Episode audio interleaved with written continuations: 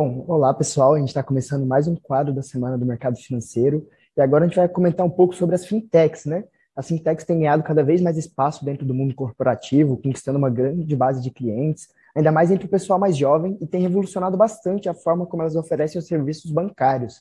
Para a gente entender um pouco mais sobre o assunto, a Liga do Mercado Financeiro Exalc USP confirma em seu evento a participação do Pedro Conrad, que foi, é fundador e executivo de uma fintech brasileira especializada em serviços bancários digitais. A gente gostaria de pedir um pequeno, um pequeno equívoco né, que a gente cometeu, que a gente divulgou que ele estava no cargo de CEO, mas atualmente ele está em alguns cargos executivos. O Pedro possui 29 anos, é um empreendedor nato, ele já fundou uma startup ali dentro de uma Venture Builder em São Paulo. Ele estudou administração na empresa, na FGV, perdão, e atualmente ele está estudando na Harvard Business School. É, meu nome é Lucas Macário, faço parte da diretoria de eventos, eu sou analista de eventos lá.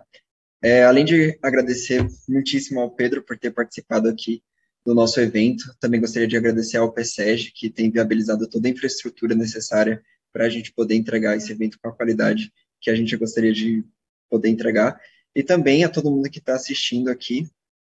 E eu já vou aqui é, engatar na primeira pergunta. Pedro, como foi, como que é para você ser uma, um líder, um representante ali, um executivo, fundador de uma empresa tão grande, sendo tão novo, né? Você só tem 29 anos. E que desafios você encontrou no meio do caminho? Oi, Lucas, tudo bem? Obrigado pelo convite. Andy, valeu aí pela, por estar aqui. O... Bom, é... na verdade, assim, eu, eu nunca pensei muito na minha idade. Eu tô parecendo um pouquinho mais velho do que 29, eu sei, né? O cabelo já tá caindo, a cara já tá mais para 40 do que para 29. É... Mas eu nunca pensei muito na minha idade, não. Eu acho que idade é um negócio totalmente subjetivo, né? É um pouco as experiências que a gente passa, é, às vezes em um ano você passa mais experiência do que algumas pessoas em 10. É, então, nunca fiquei pensando muito na minha idade, eu sempre pensei no que eu queria fazer é, e fui lá e fiz. É, acho que a idade tem, né, a idade ou a falta de experiência tem as suas vantagens, né? Que é, a ignorância às vezes é uma benção.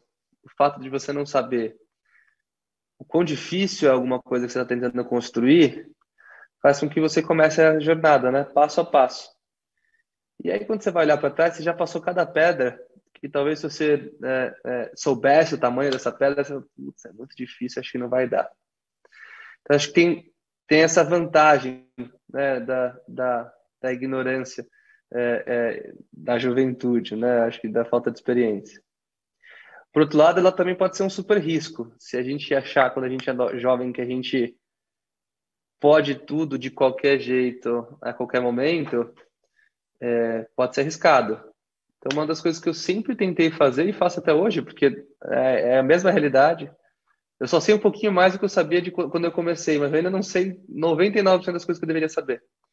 Então, acho que a coisa que eu mais fiz, e é o que eu falo assim, sempre que eu posso com meus amigos, assim, eu falo, é tentar se complementar, né? Sempre ter as pessoas, é, ter aquelas habilidades que a gente que a gente vê que falta na gente, a falta de conhecimento para um determinado assunto, tentar se complementar com pessoas que saibam bastante.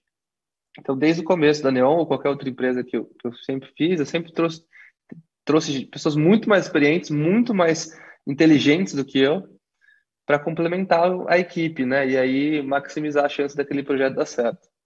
Se eu achasse que eu soubesse de tudo desde o zero, eu não tinha saído do lugar. Então, acho que foi um pouco disso que, que é um pouco disso que eu acredito filosofia de, de começar algo quando a gente é novo, né? É, o, o bom de quando a gente é novo é que a gente tem bastante energia, né? Então dá para correr bastante.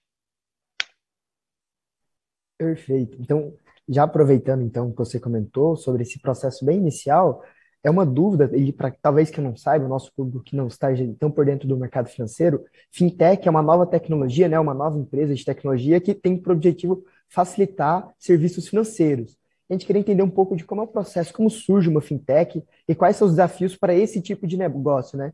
Em específico aí para você que presenciou da Neon, mas quais são os desafios mais gerais? Boa. Boa pergunta. Vocês estão profissionais aqui nesse evento, hein, meu? Eu, fui da empresa Júnior também na faculdade, mas eu não fazia um evento tão bem feito que vocês estão fazendo, não. Parabéns. Perguntas super boas. Vamos lá. É, a gente. Bom, eu não posso falar por todas as fintechs, eu posso falar um pouco de como a gente começou, que talvez tenha semelhança com algumas outras. É, quando eu comecei, eu tinha 23 anos. Eu ainda estava na faculdade. Eu tinha acabado de sair da empresa Júnior, by the way. É, e, e nasceu muito por uma necessidade como cliente. Na época, eu era bastante insatisfeito da forma como era atendido pelos bancos. Não, assim, não se, aquela, aquele produto não falava comigo, era complexo, era caro, não era gostoso de usar, era difícil de entender.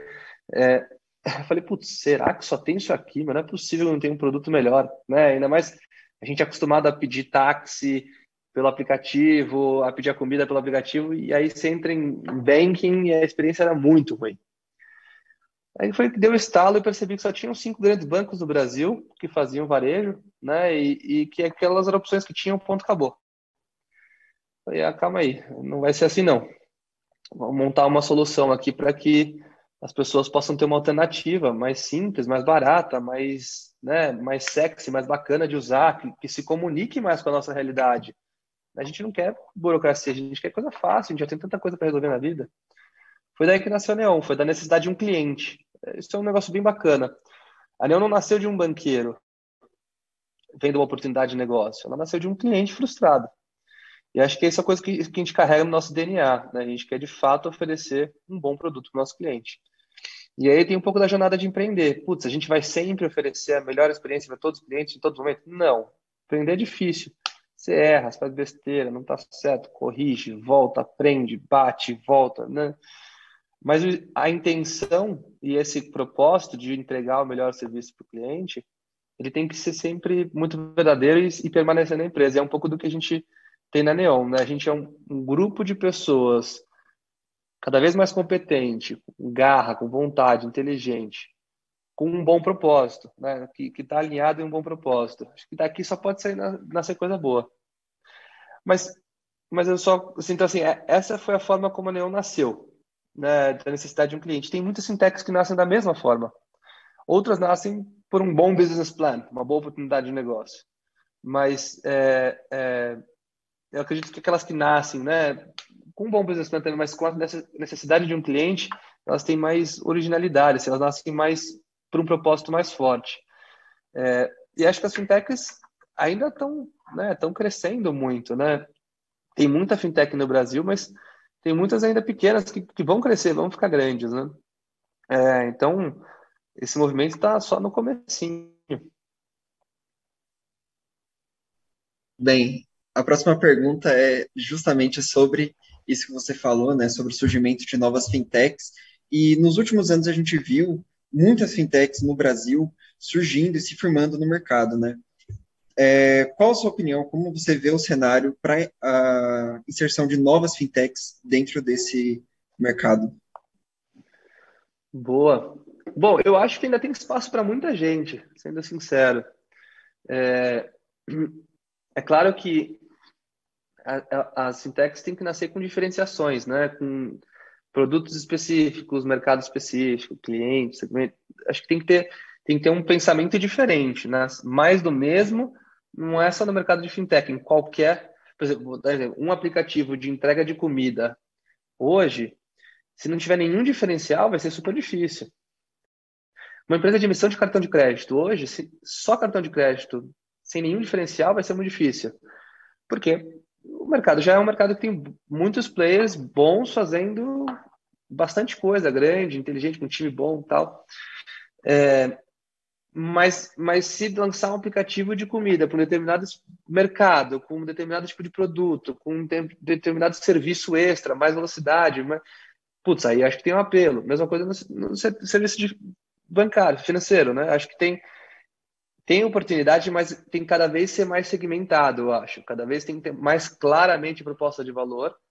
É, é, mas tem muitos mercados ainda não não tocados ainda. A gente vê por exemplo, o atacado, né, o lado do, do, atacado no mundo financeiro, é, corporate, né? São, são, são, são mercados ainda pouco explorados.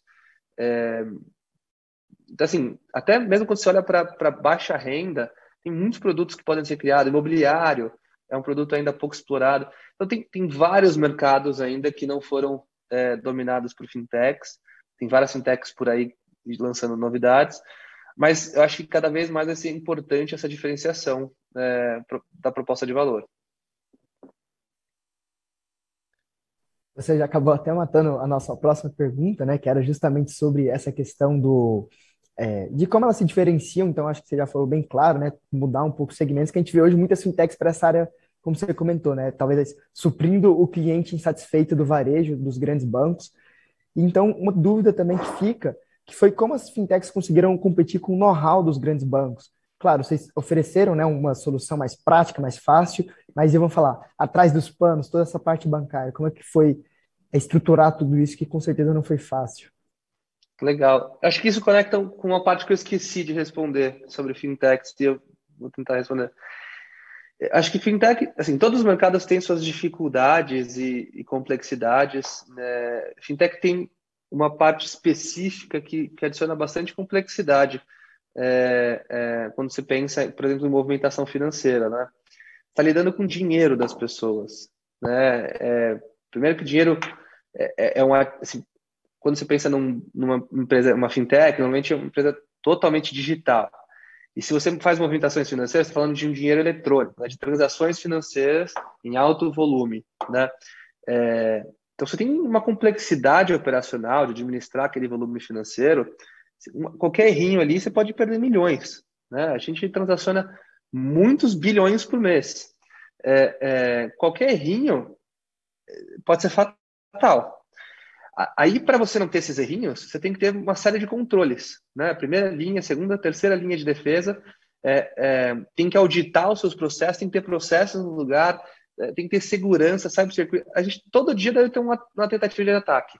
Assim, é, essas são as, como dinheiro, o, ativo, o produto que você tem aqui, né, é dinheiro. É, é, você tem que tomar muito cuidado ao manusear isso, né? Então, adiciona uma complexidade operacional bastante grande e, e, e conecta com o que você falou, né? Então, a barreira de entrada em serviços financeiros tem a parte regulatória, então as licenças, uma outra capital, mas tem outra que que é o, é o, é o tempo que demora para você desenvolver tudo isso. Né? Mesmo quando você começa com plataformas de Bank as a Service, você tem um, um processo grande que tem que ser montado. Então, é, é, eu acho que demora a amadurecer. Quando a gente faz, tem produtos nossos que a gente está três anos, é, é, assim, vai, que demora um ano e meio, dois anos para amadurecer, para você garantir que estão todos controlados, bonitinhos, né, com triple check em todos os processos, porque qualquer deslize pode dar problema. Do ponto de vista de engenharia, do ponto de vista de auditoria, do ponto de vista de compliance, tem, tem muita, muita coisa para ser pensado. Então, acho que esse é, um, é um, um, adicional de complexidade quando você fala de serviços financeiros. Eu, eu, sempre uso o exemplo aqui dentro.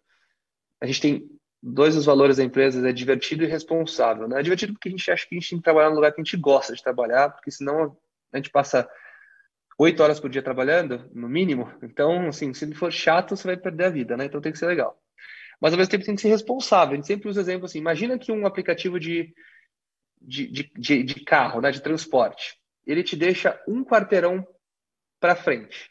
Você anda 10 quadras e ele te deixou um quarteirão para frente. Fala, Puta, que merda, né? Era ali atrás. Mas tudo bem, você desce, anda e volta um quarteirão. Agora imagina se acontece a mesma coisa, 10% de erro no saldo da sua conta ou no seu investimento. Não é tão tão tranquilo você falar, ah, não, tá bom, vai, eu vou. Não é. Cada real é muito importante. Né? É o dinheiro das pessoas. E o dinheiro, o setor financeiro tem efeito cascata, né? Então, se você tem dinheiro no bolso, você tem acesso a uma boa educação, saúde, lazer. Se você não tem dinheiro no bolso, você não tem acesso a um monte de coisa importante. Então, a, e acontece mesmo na economia. Quando os bancos têm problema, outros setores acabam tendo problema. Então, trouxe todas essas variáveis para falar assim: tem um adicional de complexidade ao lidar com o setor financeiro é, devido à sensibilidade das transações. Tem outros mercados que têm isso também. O setor financeiro tem isso. Então, a, a, avião, né? Vocês estão, tem um monte de engenheiro aí na faculdade. Vai projetar avião, não pode dar pane, meu. Caiu, ferrou. Então, é, tem alguns setores que tem isso. O setor financeiro tem essa complexidade. Muito, muito bom, Pedro. É, agora, em referente à atual realidade da economia brasileira, né? Cenário de inflação, alta da Selic, como que tudo isso acaba afetando as fintechs de modo geral? Boa. É muito amplo você falar as fintechs, porque tem fintechs, por exemplo, que são puramente transacionais, não tem exposição a crédito. Tem outras que, basicamente, o modelo delas é, é puramente crédito. Tem empresas que são consumidor final, e outras são grandes empresas, né, os clientes. Então, é muito difícil você falar por todas as fintechs. Se a gente tiver que fazer uma, uma abordagem mais macro sobre todas as fintechs, é que normalmente, assim, é, normalmente uma fintech entra oferecendo um serviço mais simples, mais barato, né, mais ágil.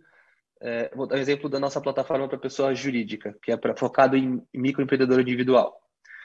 É, a gente ajuda o micro. Imagina um microempreendedor, é o MEI, né? Ele tem que fazer tudo sozinho, tem que vender, pagar as contas, comprar o estoque, revender de novo, fazer o marketing, tudo, né? Tudo ele faz sozinho. Então, a gente oferece uma plataforma que ajuda eles a fazer tudo. Emitir nota, pagamento, cobrança, receber, pagar, transferir, usar cartão, tem crédito, tem, tudo. Tem serviços financeiros e não financeiros. É um one-stop shop para o meio. É, isso daqui, num momento em que a economia está indo pior, exceto a exposição de crédito que a gente tem com esse cliente, todo o resto eu estou ajudando ele a focar nas coisas mais importantes para ele e deixa que a gente cuida disso aqui, né, da burocracia. No ciclo de crédito, depende de como, como. Aí tem que entender um pouco mais dessa hipótese que a gente está criando aqui. Mas se eu estou oferecendo um crédito né, tá, né, que está bem posicionado com a renda dele, ele, ele perde a renda, tem que ver como eu estou parcelando esse, esse produto, dando mais folga, menos folga. Então, assim, o que eu acho que empresas, e aí conecta com a pergunta anterior, fintechs que lidam com crédito tem que entender que crédito pode quebrar uma instituição diferente. Tem, o Brasil é um país que já passou por muitas crises. Né? A gente aqui é novo, a gente viu poucas. A última que a gente viu foi a global, que foi do Covid, mas já passou por, por, por muitas. Então, o fintech tem que entender que quando você tem exposição de crédito, cuidar da liquidez da operação é importante, né? ter diferentes fontes de funding, né? tomar cuidado com o portfólio, não dá só para crescer, crescer, crescer a qualquer custo, tem que saber né, pilotar bem para saber o que, que, pode acontecer caso é, é, dê alguma zebra. É, e para outras que não têm exposição a crédito, é um pouco do que uma vez um investidor falou para a gente. A gente estava mostrando gráficos de crescimento, a gente falou, ah, mas esse mês tem 30 dias, outro mês tem 31, então a curva de crescimento é afetada. Aí ele falou, opa, opa, opa. calma aí, vocês são uma fintech que crescem 10, 15, 20% ao mês. Um dia não tem que mudar nada na conta de vocês. Falei, ah, é verdade. Então, para uma empresa que está crescendo na velocidade que a gente está crescendo, ou como a maior parte das fintechs estão é, crescendo, se, tá, se a macro está indo muito bem ou muito mal, e ela não tem essa exposição a crédito, não deveria afetar muito, ela deveria continuar crescendo, continuar crescendo, continuar crescendo. É, até se tornar um grande bichão e aí competir com os bancões. E aí, quanto maior você é, mais você é afetado por essa macro. Então, enfim, tentei responder aqui de uma forma super ampla, é, é, numa pergunta difícil, mas no nosso caso, por exemplo, a gente está crescendo tão rápido. Durante a pandemia, a gente cresceu ainda mais rápido do que a gente crescia antes da pandemia. Porque as pessoas precisavam digitalizar, precisavam de serviço mais barato, não queriam mais pagar tarifa, precisavam de um crédito bom. Foi lá que a gente cresceu ainda mais, a gente estava lá para oferecer. Muito bacana, Pedro. Parece até que você já sabia tudo que a gente ia perguntar, então a gente vai me dar uma pergunta assim, que um fato que é muito incontestável e que antes era bem mais difícil de acessar a parte de créditos. Os bancões não liberavam crédito tão fácil, principalmente aqui no Brasil, tinham altas taxas de juro, então era mais complexo se conseguir crédito. Tá certo que houve uma melhora macroeconômica nos últimos anos, e as fintechs facilitaram, querendo ou não, acesso a crédito para o pessoal que antes não tinha tanto acesso. Você acha que existe um risco de isso acabar virando uma bolha? E como aconteceu nos Estados Unidos em 2008, né? aconteceu uma crise dos subprimes aqui no Brasil, por exemplo, aí gerado por umas fintechs ou você acha que isso é muito difícil, o mercado já está muito bem regulado quanto a isso? Bela pergunta. Eu acho que crises sempre podem acontecer.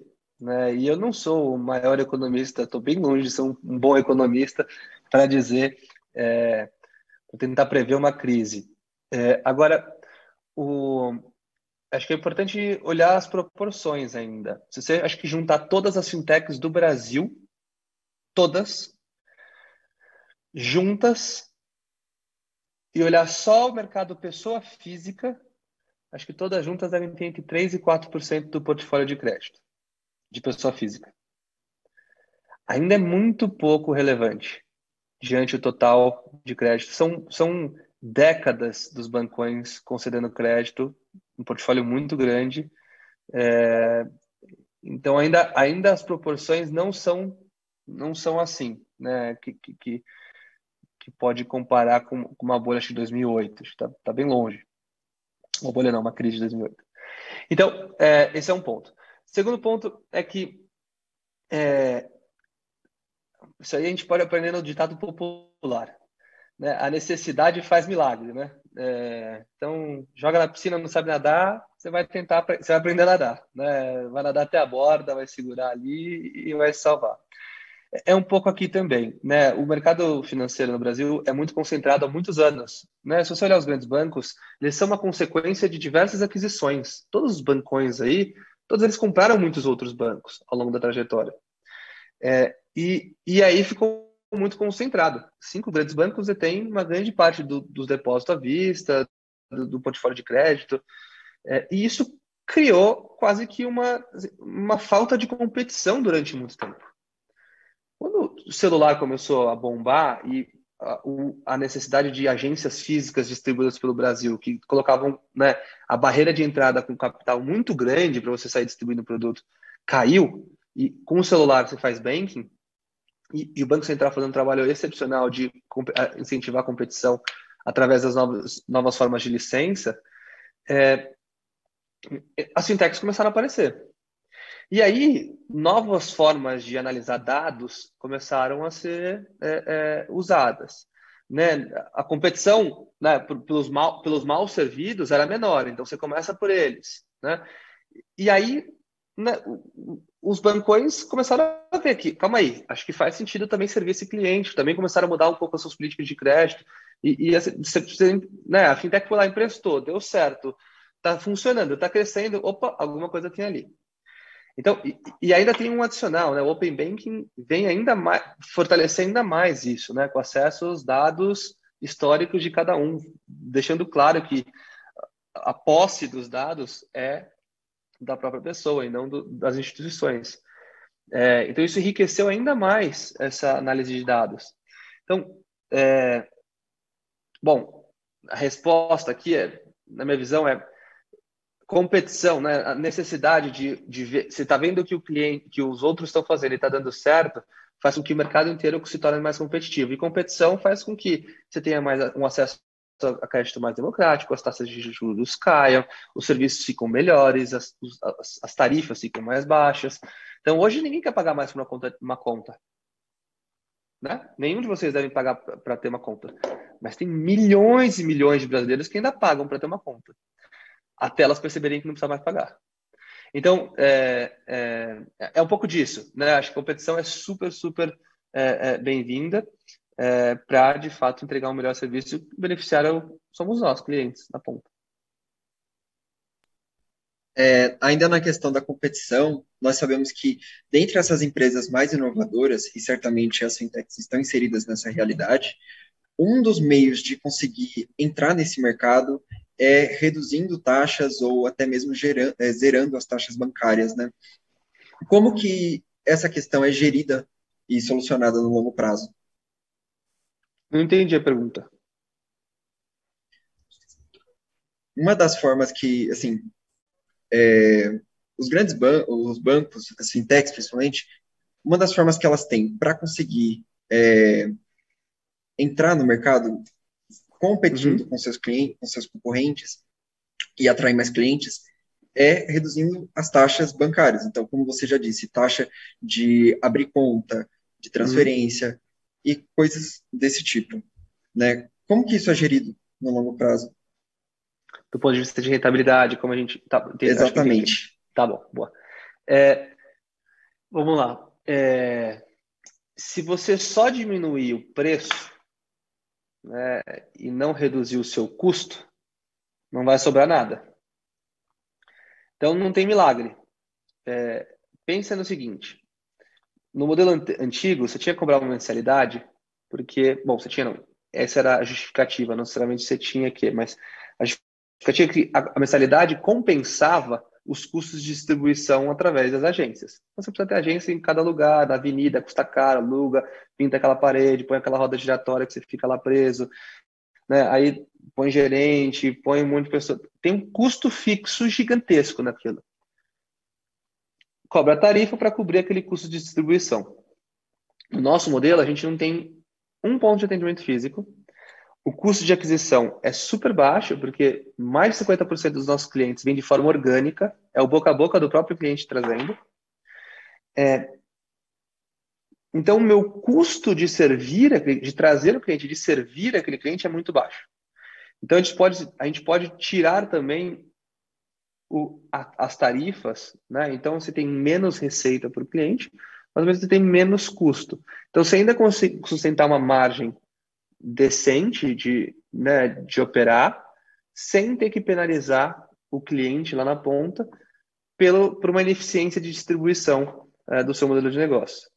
Então, é, é um pouco disso. Eu acho que, no geral, fintechs tentaram caminhos onde a distribuição é mais barata, onde o custo de servir é mais barato.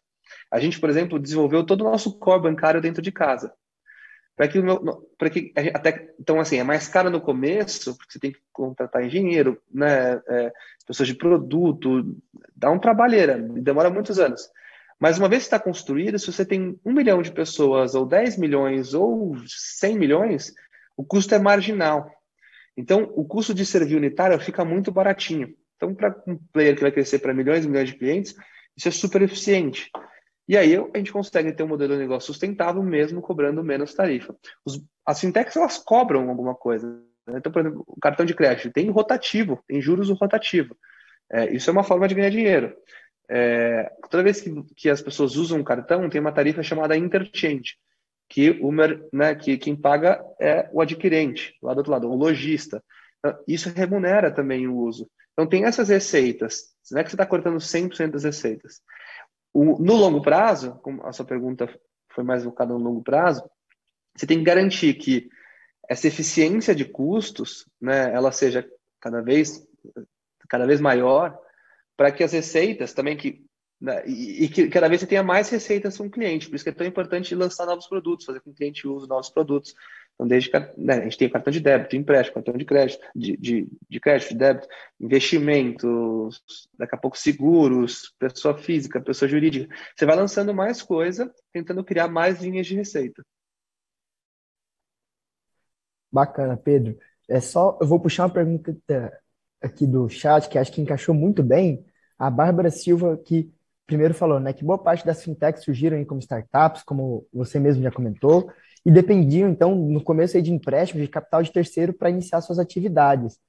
Você acha que essa alta dos juros que está tendo aí agora, principalmente por causa da inflação, vai afetar o surgimento dessas novas fintechs? Você comentou lá no começo que tem bastante espaço para surgir novas, e até essas que já começaram, né? Então já pegaram esse empréstimo, já estão tendo suas atividades iniciais. Como você vê esse cenário aí de alta de juros para quem está começando agora ou quer começar, né? Das fintechs? Boa. É, eu, olha, eu vou, sim, de novo, eu não sou o maior economista do mundo, na verdade, eu nem sou economista, então, assim, eu vou tentar responder com a minha perspectiva pessoal. O fato da, da taxa de juros estar tá aumentando, de, quando você pensa do ponto de vista macro, as pessoas tendem a deixar mais o dinheiro dela na renda fixa, tomar menos risco, deixa lá bonitinho, né? depende um pouco da, da, da relação com a inflação, mas deixa lá mais bonitinho guardado, tende a tomar menos risco com o capital. Investimento em equity, né, em, em participação de startups, fintechs ou não fintechs, é um investimento de risco. Então, teoricamente, você tem uma menor disponibilidade de anjos, de fundos early stage, late stage, mas é, eu não vejo isso afetando de fato é, o dia a dia de, de fintechs, de startups que estão começando. O mercado nunca teve tão líquido para bons negócios, para boas startups. Né? É mês depois de mês, recorde de capital de fundos de venture capital, private equity, até mesmo angel, né, fundos de seed, sendo investido em startups brasileiras. Né? Se acompanhar lá, tem vários sites que eu olho bastante o distrito, é, é assim, é um absurdo o volume de capital sendo investido em, em, em startups. Então, é, eu não acho que isso deveria ser um desafio para você conseguir levantar capital é, de investidor institucional early stage, né? Até porque esses caras é, é, procuram retornos de muitas vezes, não é de X% ao ano.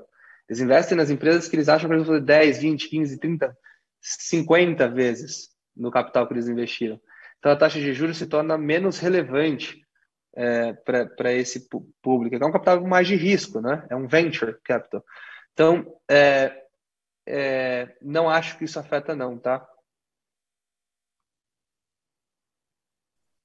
Muito bom, Pedro. É, uma pergunta aqui. É, de acordo com o Valor Invest, uma pesquisa que eles fizeram em abril, é, tem 34, existem 34 milhões de brasileiros que ou não possuem conta bancária ou utilizam com muito pouca frequência, né? A gente gostaria de saber como que a gente pode melhorar o acesso do brasileiro ao setor bancário.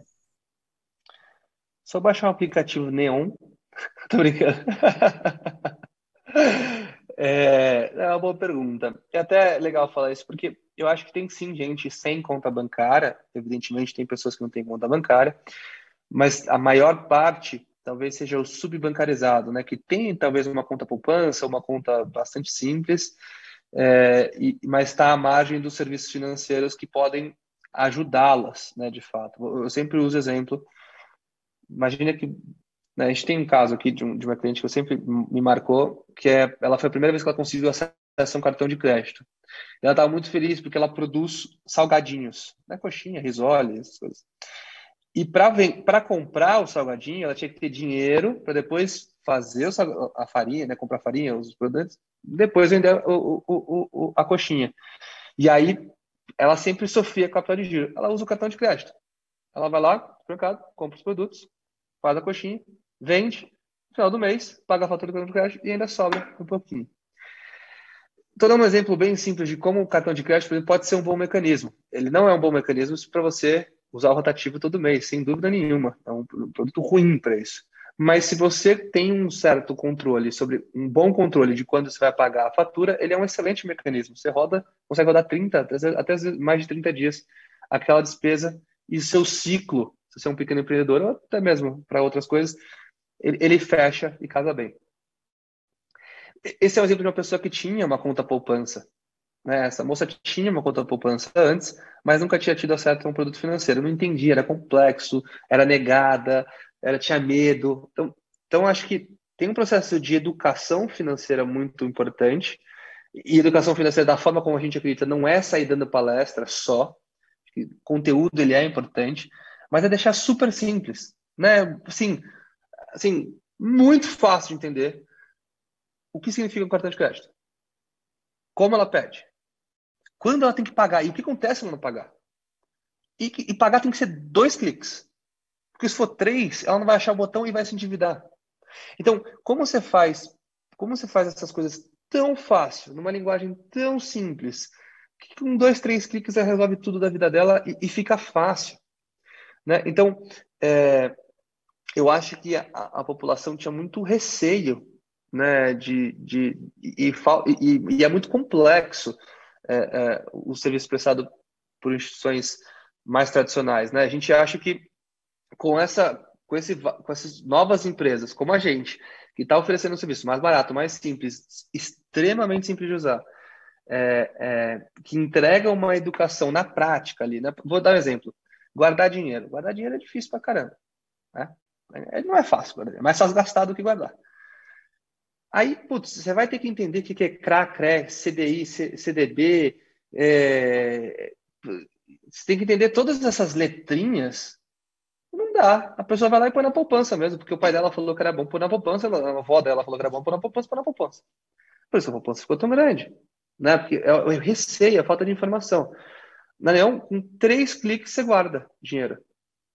Uma rentabilidade melhor do que a poupança, sem complexidade. Ela põe uma moedinha no cofrinho, assim. É literalmente pôr uma moedinha no cofrinho. E se vai tirar dinheiro do cofrinho, ela quebra o cofrinho, pronto.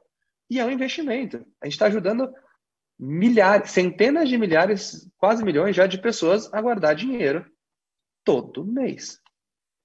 Ela fala, eu quero guardar um real por dia. Eu vou lá, tiro um real por dia da conta dela e guardo no investimento. Então, é, de sem dúvida, a fintech tem um papel muito importante em democratização dos serviços financeiros. Aliás, o nosso propósito como empresa é diminuir a desigualdade do Brasil através da democratização dos serviços financeiros. É para isso que a gente está aqui. O dia que o mercado for super democrático, todo mundo tiver um produto com taxa boa, a gente não tem nem mais razão para existir, a gente vai ter que achar outra. Mas está longe ainda. Está longe, a gente tem um trabalho duro pela frente. E é por isso que essas 1.700 pessoas que trabalham aqui acordam motivadas todo dia para fazer as coisas acontecerem, porque está longe. Bacana, Pedro. A gente fica bem feliz, é, tanto que até o título né, da nossa live, Democratização do Acesso Financeiro, porque a gente sabe que é bem importante. E o pessoal no chat aí tem um carinho bem grande, a gente viu aí bastante corações azuis, falando bastante bem da Neon. Então surgiu, né, aquela famosa dúvida, qual é o diferencial aí da Neon? O que, que ela traz aí de em, é, em comparação né, com seus concorrentes, qual que é o diferencial, o propósito de vocês? Você já falou da democratização, mas então talvez o segmento de vocês, né, quem vocês querem de fato atuar, como é um pouco aí da Neon mesmo? Boa. A gente, a gente hoje, dentre todos os players do Brasil, a gente é o mais segmentado na população baixa renda. Quase 90% da nossa base ganha menos de R$ 1.500 por mês. Então, assim, é, é aí que a gente sabe navegar. Nesse universo, nesse, assim, pensa do ponto de vista de produto, é muito parecido um cartão de débito de uma pessoa que passa 10 mil reais por mês no cartão ou, ou passa 100 reais, é o mesmo produto, cartão de débito. Não tem diferença, né? O de crédito é muito semelhante, exceto os rewards, né? Os, os cashbacks, essas coisas. Mas é, os benefícios atrelados mas o produto é igual. Então a diferenciação nossa vem ao entender o nosso cliente, primeiro a gente tem, vamos lá, pessoa física e pessoa e microempreendedor. No microempreendedor, a gente é um dos maiores players do Brasil. A gente é, captura 40% de todas as empresas que abrem no Brasil hoje começam através da Neon. É um número super grande, focado no microempreendedor individual. É, a gente ajuda esse cliente com, com coisas que quase nenhum outro player é, ajuda, né? Emissão de nota, pagamento de imposto, cobrança, maquininha, é, boleto via Pix, via WhatsApp, via tudo, é, é, cartão de crédito, investimento, conta, tudo. No pessoa física, a mesma coisa, todos os serviços financeiros que eu falei aqui, além de consignado privado. Então, a gente também oferece consignado privado, que é um crédito super, super bom para as pessoas. Então, se você é um funcionário, é, pode ser até negativado. Né? A maior parte das pessoas que tomam nosso consignado privado é para refinanciar dívidas caras.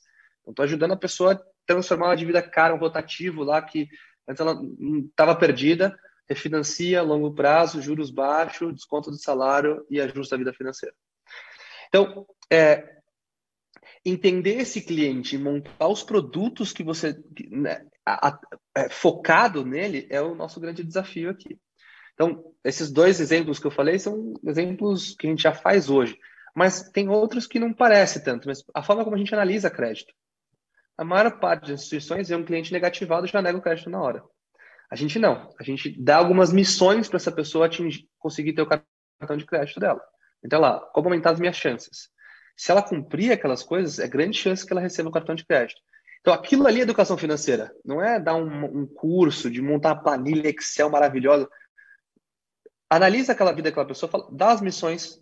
Se ela atingir aquilo ali, ela vai ter acesso a um, bom, um cartão de crédito que às vezes, como o caso da coxinha, eu falei, é um puta acesso, é um produto, é um produto muito bom para ter acesso. Né? Então, é, é, quando a gente olha para esse segmento, a gente aprendeu a dar, dar crédito para essas pessoas, aprende, a aprendeu a ajudá-las a guardar dinheiro, aprendeu a dar crédito com outros mecanismos, como consignado privado. É, acho que é aí que a gente se diferencia mais dos outros players. Né? Tem outros players que tem um cartão mais sexy para um, um millennial com uma alta renda, né? Um millennial ganha bem. Tem outros que são super premium, né? Para quem quer viajar internacional tal. Nosso cliente não viaja internacional na maior parte. Ele está preocupado em como guardar dinheiro, como crescer na vida e tal. A gente pensa também que esse cliente está crescendo com a gente. Então, no momento, a gente tem que crescer com eles, né? E, oferecer produtos mais, mais bacanas, mais sofisticados. A gente também pensa nisso. Vai chegar a nossa hora. E você acredita que com o, a vinda do Open Banking, essa situação pode mudar para essas pessoas? Pode melhorar? Você vê como positivo? E muito e já está melhorando. A gente vê também que existe meio que um receio das pessoas por conta de vazamento de informação. Você poderia esclarecer essa questão? Claro. A gente não tem visto tanto receio assim, tá? De compartilhamento das informações. Porque é, na Europa essa preocupação é muito maior do que no Brasil.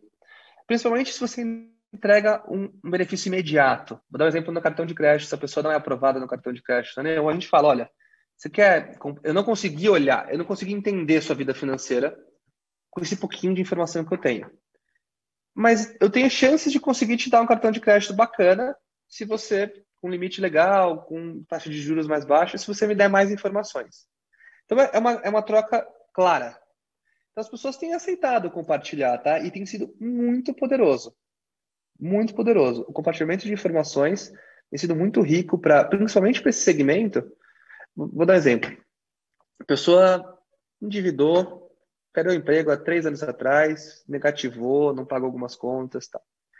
Mas nos últimos três anos ela recuperou o emprego, recebe lá todo mês dois, três mil reais, bonitinho, mas está negativada. Renda é uma coisa muito difícil de, de, de estimar no Brasil. É super difícil de estimar renda. Né? Os modelos até têm, mas a, precisão não é maravilhosa. Então, se você tem os dados que todo mês pinga três contos na, na, na, na, na conta deles, poxa, isso aqui é um dado super valioso. A pessoa está empregada, tem renda, está trabalhando. Vamos tomar esse risco de dar o crédito. Né? Não, ela teve um problema há três anos, mas agora ela não tem mais. Então, é, o Open Banking possibilita isso, você ter a clareza sobre a vida financeira das pessoas. Então, a gente tem percebido mais uma vantagem, as pessoas não têm muito preocupação em compartilhar. Tem sempre gente que tem, mas no geral, é, o benefício é tão grande de compartilhar que as pessoas entendem. Bacana, bacana. Bom, e você falou aí tão bem, falou da missão da Neon, e a gente sabe que muita gente, né, como a gente comentou no começo, a fintech chama principalmente a atenção de quem é mais novo, porque o pessoal mais velho já acostumou, vão falar, tem que passar na fila do banco mesmo, vão falar, tá bem acostumado com serviços bancários antigos. Já os mais jovens gostam da fintech, eles preferem, é menos burocrático, e tem muita gente que sonha em seguir para essa área. Que dica você daria? O que um jovem precisa para trabalhar numa fintech? Por exemplo, na Neon, você já comentou onde vocês atuam, com que vocês atuam. O que você falaria para alguém que quer trabalhar hoje na Neon? Boa. Eu poderia só completar aqui, acho que conversa muito com a pergunta que o Ciro fez. É, qual o perfil de profissional que as fintechs exigem, vista demanda por ideias inovadoras? Acho que dá para juntar Legal. Deixa eu só voltar aqui corrigir uma coisa. Eu acho que fintech já foi sim coisas da molecada, tal, no começo, mas não é mais. Eu acho que já é para todas as idades, para todos os perfis, para todos os perfis demográficos, socioeconômicos. A gente tem uma base de clientes muito grande, acima de 50 anos. Muito grande. Né? A gente saiu até uma reportagem super bacana, a gente pegou uns clientes nossos, né, que eram um pouco mais velhas, tinham dificuldade até de mexer no celular, mas elas entendiam. Nossa, a gente pensa muito no, no aplicativo ser fácil de usar. É, e, e, a gente ficou super orgulhoso assim de ver as pessoas mais velhas usando e a gente, para gente, cliente é cliente, é, a gente quer atender bem todo mundo. Então não tem isso. E isso é verdade também aqui trabalhando. Eu sou eu sou moleque, sou novo, mas meus dois sócios têm 55 anos. Meus dois principais sócios têm 55 anos cada. Então, a gente fala que na média a gente tem uns 40. Então, é, não tem essa de, de idade. Meu, idade está aqui, ó. Idade é isso aqui. É quando você está com vontade de aprender, fazer as coisas acontecerem, está com energia. É, idade é só um númerozinho lá. E, e, e aí eu queria compartilhar assim, a gente valoriza muito pessoas em todos os momentos da carreira e a gente gosta muito da oportunidade para quem tem, não tem, tem pouca experiência. Né? Então, a gente tem um programa de estágio, está rolando agora, um programa de estágio super grande, é, começa para começar em janeiro do ano, fevereiro, janeiro do ano que vem. Só entrar no LinkedIn da Neon tem todas as informações. É um programa super grande de estágio. É, acho que o último a gente teve 8 mil inscritos, se eu não me engano. Assim, é, é, é gigantesco, é muito legal o nosso programa. E, o que é legal é que a gente considera, por exemplo, tem estagiário que começou aqui que virou sócio.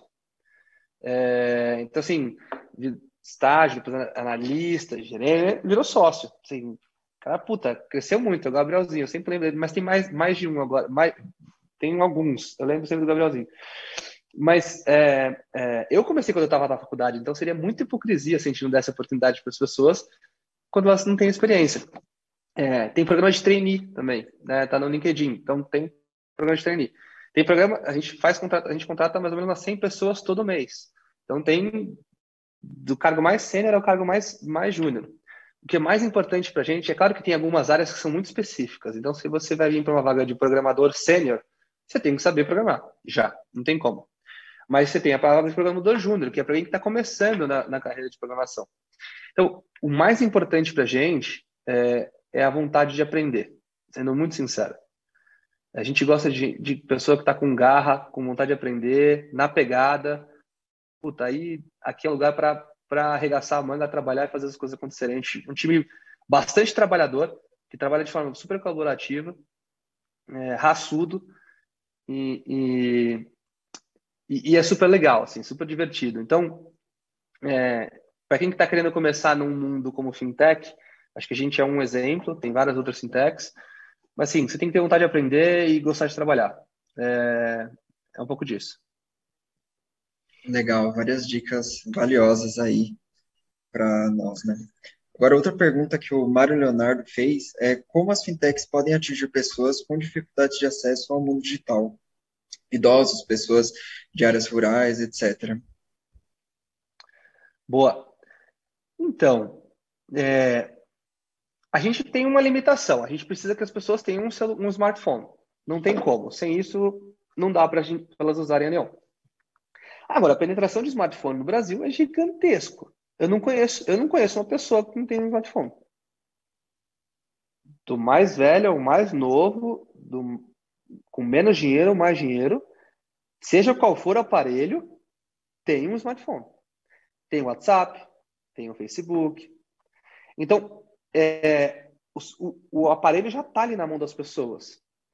É, é, uma questão de criar esse hábito e entender. Então, dar, eu sempre uso exemplo, lembra de quando lançou os aplicativos de transporte, né, de táxi, lembra de os aplicativos de pedir táxi? Eu lembro de entrar em táxi e o motorista falar, ah, eu não entendo isso aqui, não, não vou usar, não, eu fico no meu ponto ali, tá bom. Três meses depois, você entra em qualquer táxi, todo mundo estava usando. O mesmo senhorzinho fala, Daí aprendi aqui, pedi para o meu menino me ajudar ali, agora eu sei como eu faço. Porque ele estava gerando valor para ele, estava entregando corrida, estava ajudando ele a né, arranjar mais, mais, mais corrida e gerar mais renda. Então, de novo, a necessidade. Eu acho que se as, se as empresas, no geral, entregarem um, um, um bom valor para o cliente, as pessoas vão atrás. É o nosso instinto de sobrevivência, de querer mais. Elas vão atrás dessas soluções. É, é, assim, então quando no WhatsApp a gente consegue falar com todo mundo, todo mundo tem WhatsApp. Na, no Facebook todo mundo consegue ver a foto do parente que não via há 10 anos. Quem não tem uma avó que posta lá no Facebook para ver a foto do neto? É isso. Então, assim, é, é, tem que entregar valor. Se entregar valor, essa barreira né, do hábito, ela é quebrada. Perfeito.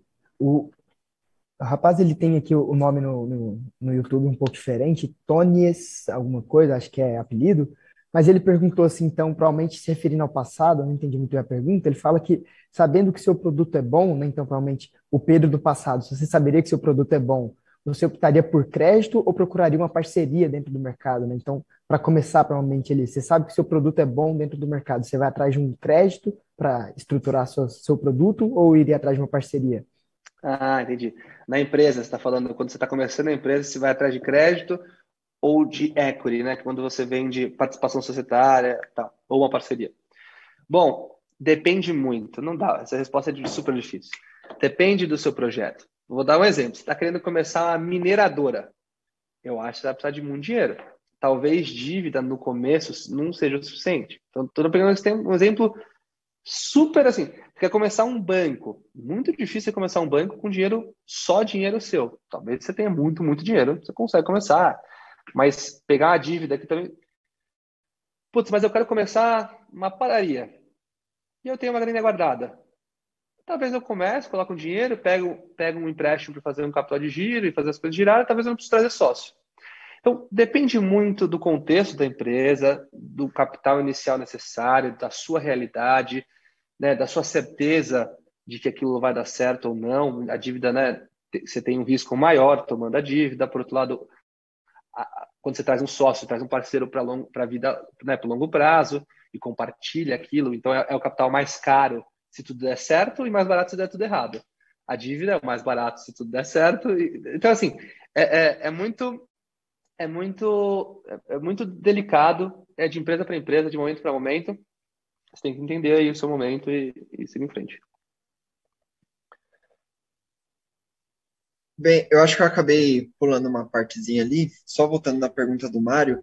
É, nesse caso, seria válido as fintechs elas investirem no acesso à internet ou deveria ser papel do Estado?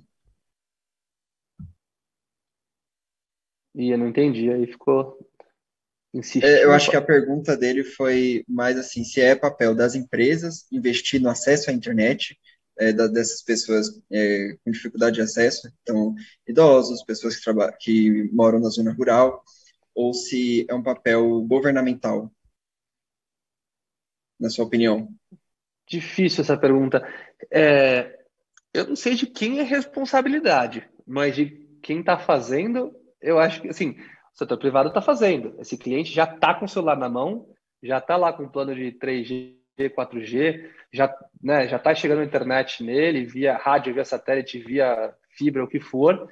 É, é, é, alguns, acho que tem algumas áreas do país em que talvez você precise de infraestrutura é, é, aí do setor público para chegar até lá, ou uma concessão do setor público para uma empresa privada fazer isso. Acho que aí, putz, é uma pergunta super ampla, mas é, assim, as, as, empresas no geral, não é só fintech, todas as empresas de tecnologia normalmente dependem que a pessoa tenha um celular. Um, todas de aplicativo, por exemplo, dependem.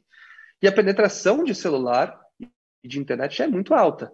É, é, e está se tornando cada vez mais alta. Então, eu acho que isso não é um desafio da fintech específico, é, isso é meio que de todas as empresas que têm a necessidade de um smartphone na mão do cliente.